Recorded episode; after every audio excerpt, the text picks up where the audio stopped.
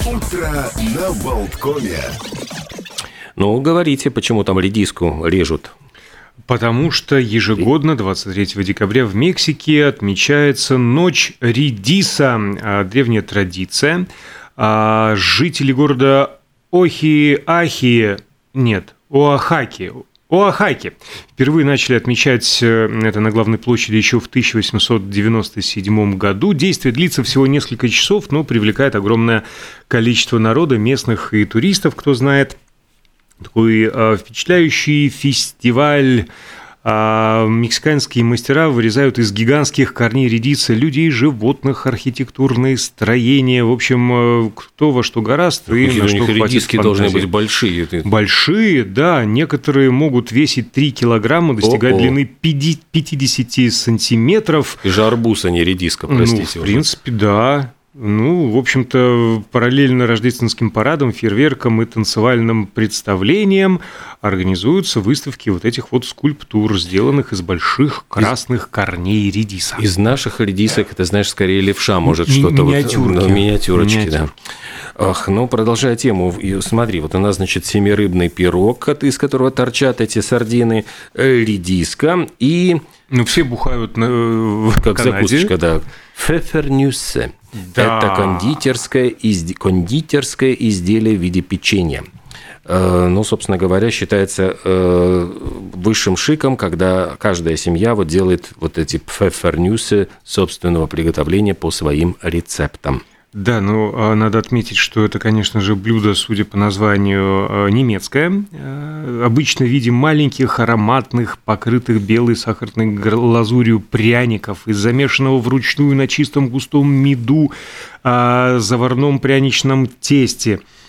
А, вопреки названию, пфефернюс, в них обычно нет перца. Зато как присутствует так? смесь так называемой пряничной приправы, а она же сухие духи. Корица, гвоздика, имбирь, кардамон, анис, мускатный орех, потому что в средние века а, словом «пфефер» обозначалось не только черный перец, но и другие экзотические заморские пряности – а, кстати, в различных регионах Германии пфефернусы пекут э, по-своему. С XVIII века они были специалитетом гессенского города Оффенбах на Майне. Гёте любил именно оффенбахский пфефер вот как звучит, Офен... да? Гёте Оффенбахский. Гёте – это Оффенбахский пфефернюс. Заказывал их себе в Веймар. Феликс Мендельсон якобы специально за ними ездил в Оффенбах – и э, до 1980-х финбахские пфефернусы подавали в Гессене на официальных приемах. А, а в Вестфальском Энгере пфефернусы пекут в ноябре, а не в декабре, ко дню Святого Мартина и едят еще горячими. А в Мекленбурге на свекловичном сиропе пекут коричневые пфефернусы и без глазури. А также эти печеньки популярны э, у менонитов в США и Канаде. Сегодня, если вот э, с праздниками, давай уже как вот так заканчивать, еще тут у меня куча всяких э, Праздник исторических... Фестивус, во-первых. Фестивус, ну хорошо, давай фестивус, и поднимем э, не бокалы, ну и бокалы, и флаг в честь шведской королевы Сильвии, между прочим, э, действительно в Швеции поднимают в честь Сильвии флаг. Родилась в 43 году в семье немецкого бизнесмена и бразильянки, и, представь, работала старшей переводчицей гидом, а во время Мюнхенской Олимпиады познакомилась с наследником трона Карлом Карлом Густавом, и так познакомилась. И завертелась. Что... завертелась. А вот, вот смотри, как красиво ты сейчас подвел к тому, что сегодня еще день семейных корней. Угу. Ты же вот немножечко про генеалогию рассказал, Конечно. а вот это, собственно, этому и посвящен, то есть возможность углубиться и поразмышлять о наследии, истории, происхождении Иногда стоит вот только копнуть, вот э, а, я же все время говорю, автор э, музыки к Джеймсу Бонду, mm. родом из, его, его мать родом из Латвии, например. Э, там, ну, Бонд как наш. Да, то есть какие-то вот копнешь куда-нибудь, и вдруг выясняется, что, о, ниточка потянулась. А, сегодня нельзя смотреть в глаза незнакомым людям. Вот любопытная такая примета, считается, что от этого портится зрение. И еще нельзя бездельничать. Что-то, что-то, подожди, подожди, подожди. Как же эта группа называлась? All That She Wants? Кто пел? Э, Ace of Base. Ace of Base. У Ace. Ну, вылетело. Ну, слушайте, ну, раннее утро, Base. Евгений. Ася с Басей. Ася с Басей. У них какая-то песня была со строчкой что-то «Look to the eyes of the stranger». Но вот сегодня... А вот сегодня нельзя исполнять... Не, не. И еще нельзя сидеть, сидеть без дела. Бездельничать нельзя, нужно обязательно чем-нибудь себя занять. Считается, что мы не бездельничаем, хотя Я думаю, сидим. Что, ну, как бы языки у нас работают, работают. У меня еще и руки работают. Моторика, мелкая моторика. Разрабатываю все, что в детстве не доразрабатывал. А, чем сегодня еще примечателен этот день? Кстати, Base я забыл. Браво, браво, что вы мне напомнили. Большое спасибо. Но сегодня день рождения группы «Браво», потому что в этот день, в 1983-м, на московской дискотеке в Крылатском состоялось первое выступление. И было впервые объявлено название группы «Браво». Вокалисткой тогда, конечно же, была Жанна Агузарова. А, подожди, это в каком году? В 82-м? Третьем. Третьем.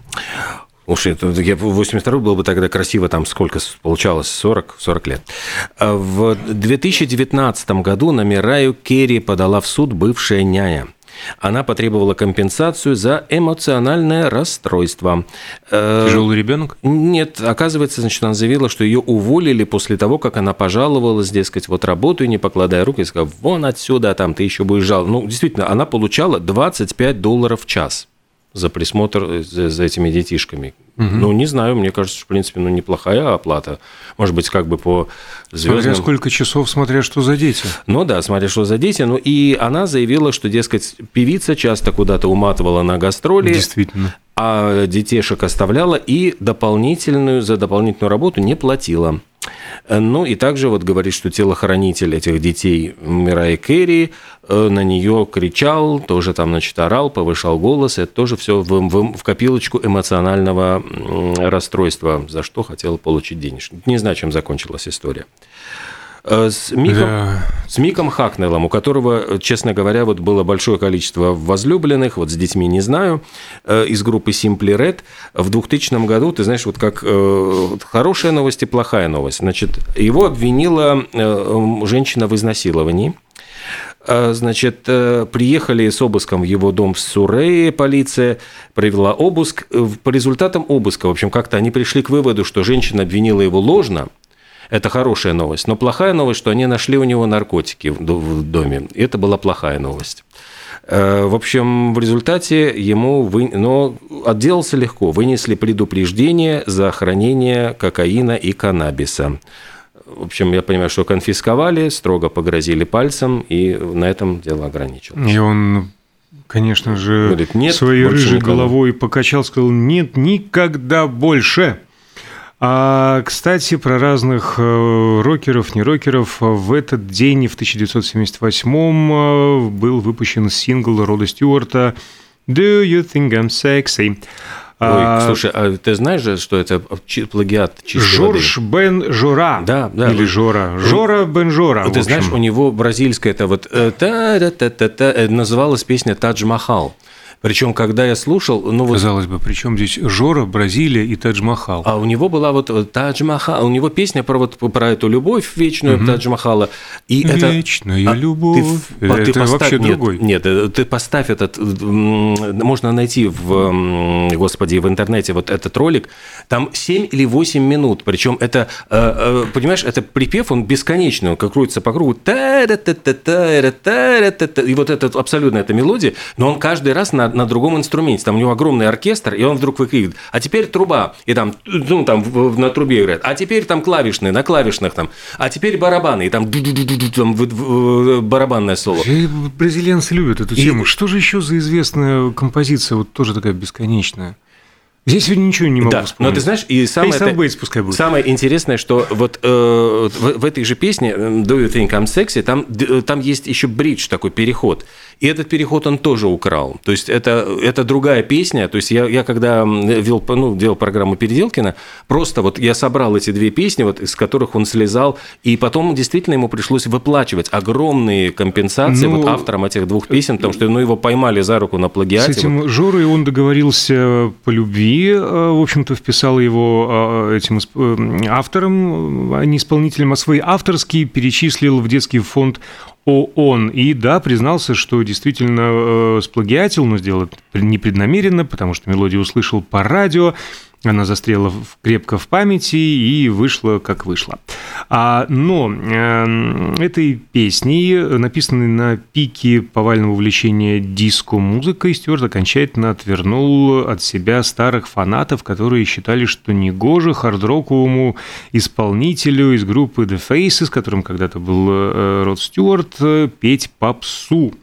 И, кстати, в продолжении темы попсы на эту тему э, была записана пародия. Ее написал чикагский радиодиджей Стив Дал, который был, в свою очередь, ярым врагом диска, и он назвал свою песню «Do you think I'm disco?».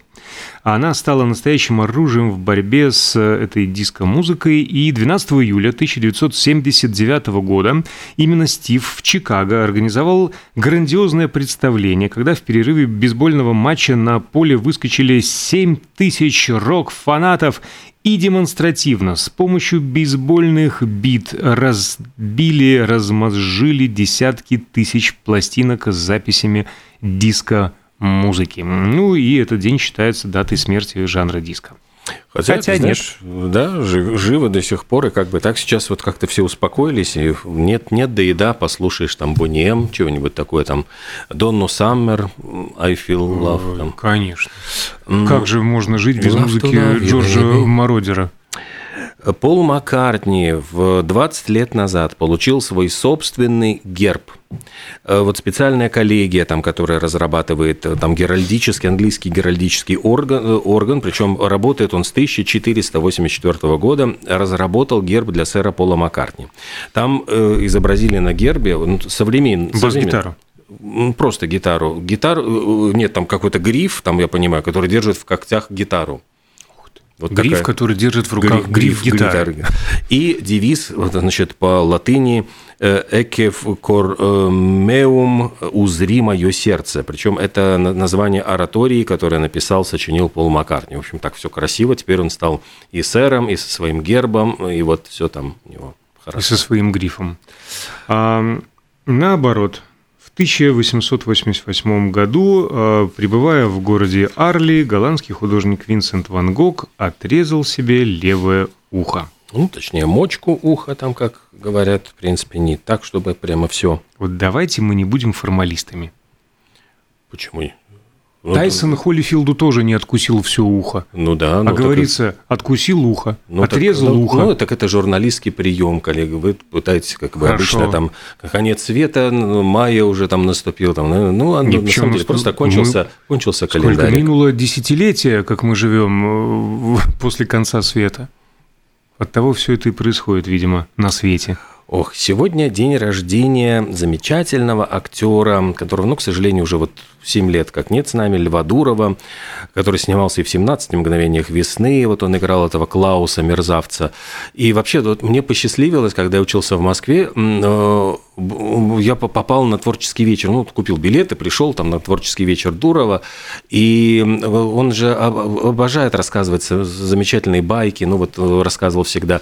И вышел во время этого вечера его хороший друг Юрий Никулин. И вот они, ну, там друг друга, они всегда всю, всю жизнь друг друга подкалывали. И э, Дуров обожал рассказывать, там, когда он где-нибудь стащит бланк э, нам на Мосфильме или что-нибудь еще и отправляет чуть ли не официальным письмом Никулину приглашение сниматься в каком-нибудь там фильме, причем какая-нибудь там совместная постановка, там, с, что нужно поехать в Италию там, или что-нибудь еще. Никулин радостный там бежит на Мосфильм, там спрашивает, к какому окошечку, где что надо оформить. Он говорит, там, типа, ты с ума сошел. Ну, это жестко. Ну, да, ну вот, ну, как, ну, так, а потом э, это вот э, они друг друга так подкалывали, но при этом не обижались друг на друга. То есть э, это считалось вот особым шиком, кто кого сможет раз, покруче развести. Причем Дуров сам, он, он ну, любил прикол, и его разводили. То есть я вот люблю рассказывать эту историю, когда он, ну, вот он говорил, что играл в каком-то спектакле такого мерзавца, предателя, ну, который там пособника, значит, ну, там фашистов, ну, там какой-то староста там это деревни, и жена ему говорит, вот вернется, значит, там советская власть, что ты будешь делать? И он там, значит, ходил и начинал издевательство, говорит, ну и где твоя советская власть? Ну и там заглядывал там под кровать, там здесь советская власть, там типа открывал э, ящик стола, где тут твоя советская власть? Ему в ящик стола положили ватман, где написали «советская власть». И вот он, где тут советская власть? Открывает, и там ватман, на котором написано «советская власть», и вот он раскололся, он говорит, что просто сложился пополам от хохота, там, ну, дали занавес, потому что он не мог продолжать играть, его просто трясло от смеха. Вот. Ну, ну он, действительно, он, он был очень таким, он э, и любил рассказывать тоже историю, это, наверное, со времени школы МХАТ у него Э, была, был дипломный спектакль, в котором он принимал участие, «Бронепоезд 1469», и говорил, что у него был сокурсник Витя Онищук, который играл белогвардейца, который, значит, входит в бронепоезд и пароли произносит «Первому мужику пулю в лоб». Это приемная комиссия, там дипломный спектакль, он выходит с этим, значит, пистолетом, говорит «Первому мужику пулю в лоб» и добавляет «твою мать», причем, значит, ну, в полном варианте. Комиссия в шоке, то есть, значит, его, ну, действительно, там э, прямо э, лишили диплома, лишили дисквалифицировать как актера. Ну, то есть, там очень суровые эти вот. Но для проформы э, попросили написать объяснительную. И он гениальную, говорит, объяснительную написал, говорит, я 4 года учился по системе Станиславского. Каждой роли я готовлю внутренний, э, значит, монолог. И вот, простите, но вот это вот, э, дескать, вылез этот э, монолог от лица классового врага, вылез наружу, и таким образом образом вот он попал в этот спектакль «Приношу связни», и комиссия развела Немного руками. увлекся. Да, увлекся. И его э, простили. То есть, ну, как бы, ну, решили, Фу. раз уж так, да. У него действительно очень много удивительных баек. Он сам разыгрывал, любил Эфроса, то есть, когда, ну, вот в театре на Малой Бронной он же играл. И когда репетировал Эфрос, он обожал его тоже доставать. Говорит, открываю дверь и говорю, Анатолий Васильевич, отгадайте загадку. Вот все замирают, там репетиция останавливается. А я говорю, с когтями, но не птица, летит и матерится. Тот, значит, в ступоре, он говорит, ну вот, Анатолий Васильевич, вы гениальный режиссер, а отгадать не можете, стыдно. Это со столба электромонтер сорвался. Ну и, в общем, потом говорит, что все ржут, э, э, значит, Эфрос больше всех. Я называл это «разрушаю творческую атмосферу, оплата почасовая». Ну вот, ну действительно такой удивительный был. Балагур. Так, балагур, да, с огромным количеством. И э, почему, кстати, он, ну снимаясь в 17 мгновениях весны, почему снимали, ведь ездили все время в ГДР, там, снимали на натуре, а съемки с Клаусом снимали в Подмосковье. Почему? Потому что там, ну, действительно, Дуров очень критически относился к советской власти. Ему предлагали, когда вступить в партию, он наивно спрашивал, в какую? Так, стоп, спасибо, не надо. А, вот. И когда его вызвали, должны были поехать на, снимать в ГДР, там специальная парткомиссия. Там, для того, чтобы выехать за границу, ты должен показать свое знание, значит, подкованность. А он действительно это жутко выбесило. И вот начинают там спрашивать, а, назовите столицы союзных республик. Говорит, Вена, Париж, Лондон – там все, все просто в шоке. Говорят, а, а какой, как выглядит флаг Советского Союза? Череп и кость. В общем, начал он придуриваться, ну и это придуривание закончилось очень печально. Сказали, никуда ты не поедешь за границу, раз ты такой э, политически неподкованный. И снимали вот всю Германию в Подмосковье. Ну, ну, Пострадал. Зато высказал свою позицию, да. зато никуда не поехал. Пострадал. Очень пострадал. Прям пострадал, да, считаешь? Ну, придуривался. Нет, тут, знаешь, с другой стороны, вот э, Тихонов э, там просто по этим самым, по вся, всем немецким штрассе разгул, там, ну, даже в ГДР ведь поехать, это было, вот мы сейчас просто не понимаем. Э, с нашим паспортом можем просто по Европе, вот ты сел, э, купил билет, до, там, не знаю, до Парижа и прилетел. Тогда вот для того, чтобы отправиться куда-нибудь в поездку, это было, нужно было пройти огромное количество, э, там, парткомиссию, там, не знаю, там, профсоюзную комиссию, получить кучу одобрений. То есть это было очень да, унизительно да, для людей. Не говоря уже про так называемые КАП-страны. Но, опять же, возвращаясь, э, ну, либо попридуриваться, либо куда-то поехать. Ну, на зло бабушки отморожу уши. Ну да, у него такая... Ну, Сам, самоудовлетворился, молодец. Но во время Противник съемок... прям, ну, во вот время развалил съем, советскую съемок, власть Во время изнутри. съемок, ты знаешь, э, трех мушкетеров, он же играл там mm. до Тервиля, тоже говорили, их поселили в лучшую гостиницу города во Львове, когда шли съемки, а гостиница это для партийных деятелей, и поскольку там всегда прослушивались, э, КГБ прослушивало все, все там были стояли прослушивающие устройства во всех номерах. И в результате Хилькевича, вот Юнгвальда Хилькевича вызывают в КГБ и говорят, вы с ума сошли? Вы знаете, что у вас э, артисты антисоветчики, они рассказывают антисоветские анекдоты. А действительно, вот ему, ему ставят эту запись, и он слышит, что Дуров там просто, ну там, э, ну, ну, то есть он действительно не любил советскую власть, он там и анекдоты, и там про Ленина них отзывался, там, там называл его там лысый фашист, по-моему, там, в общем, какие-то, в общем. И в результате он был, ну, Юнгвальд Хилькевич понимает, что это уже тянет ну, просто на, реаль, на реальный срок. Ну, срок, да. И он э, от, пытался от, э, прикинуться дураком, говорит, вы понимаете, там вот Лев Дуров, он играет вот действительно там вот он готовится к роли, он играет там какого-то вот, он не выходя, не выходя из образа, ему нужно вот, дескать, вот войти, ну вот как вот по да, да, Станиславского, да. внутренние монологи, навешал лапши и вот, ну, говорит, слава богу, отмазал. То есть поверили, не поверили, но как будто бы вот, ну, это вот отмазка сработала. То есть, ну, вот, да. Ну, ладно. У каждого свой характер. Актер замечательный был. А в этот день про замечательных актеров, певцов и красивых женщин говоря, в 1967 году появилась на свет Карла Бруни, mm. или Бруни, Бруни, Бруни ну. Саркози. А, и модель, конечно, скандальная для своего времени. Ох, зажигала. Ну, там с ней, по-моему, были, были, так скажем, образно. Я бы сказал, она была все-таки. Женщина-вамп такая и Эрик Клэптон, там, там я где-то читал, и Мик Джаггер, там какой-то вот список ее, значит, это, это дунжанский список Пушкина, дунжанский список вот э, Карлы. Да-да-да, там прокуролесила в молодости. Со Ух. всеми. Да. Ну, а, а потом, в общем-то, продолжила музыкальной карьеры и вышла замуж за 23-го президента Франции Николя Саркози. Последнее время что-то как-то не отсвечивает. Ну, записывала. Я пару лет назад э, слышал ее пластинку новую, как бы, которая. Ну, как-то, ну, будем откровенны, Саркози перестал быть президентом, э, и перестали как-то пластинки ротироваться высоко, котироваться. Сергей Урсуевский родился кинооператор в этот день, в 1908 году. Он снял фильм «Летят журавли», 41 то есть такие очень культовые, знаменитые для э, советского кино картины. И поразительно, вот я когда читал его биографию, только вот обратил внимание, там писали, что насколько он э, был новатором. В фильме «Летят журавли» герои поднимаются, вот бегут по лестнице, и камера поднимается за ними.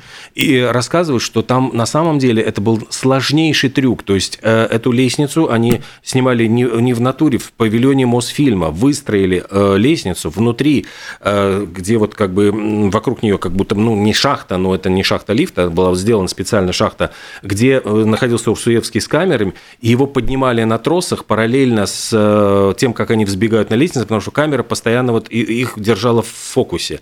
Mm-hmm. И это было по тем временам, это был абсолютно новаторский трюк, которого ну, просто не, не было ни в одном фильме. Там все поражались, как, как это снято. Э, другой был кадр, где там герой Баталова тоже на фронте, там что-то он идет, и за ним камера летит просто. Урсуевского на специальных, там он по грязи, там по снегу бежит, а его тащили на санях, и тоже там вот э, специально, специально обученные люди, как говорится, чтобы там это было плавно, ассистенты, то есть это были такие вот ну, невероятные, то есть он снимал всегда настолько неожиданно, с таких неожиданных ракурсов, как не снимал ни один оператор. Такое вот самоотречение. А в этот день, ровно 110 лет назад, французский журнал Nouvelle Revue Français отказал Марселю Прусту в публикации первого романа по направлению к Свану из эпопеи в поисках утраченного времени на следующий год Пруст выпустил э, роман на собственные средства. Мы же не будем тратить время попусту. Нам по дают... Попросту. Попросту. А мы рождены, чтобы Кавку сделать жизнью. Э, э, в общем, заканчивается утро на балконе. Большое спасибо, что были с нами. Конечно же, эфиры продолжаются. Костя Ранкс на подходе. И расскажет, какой будет погода на следующей неделе обязательно. А на следующей неделе уже Новый год, в принципе. Хороших выходных. Всего доброго.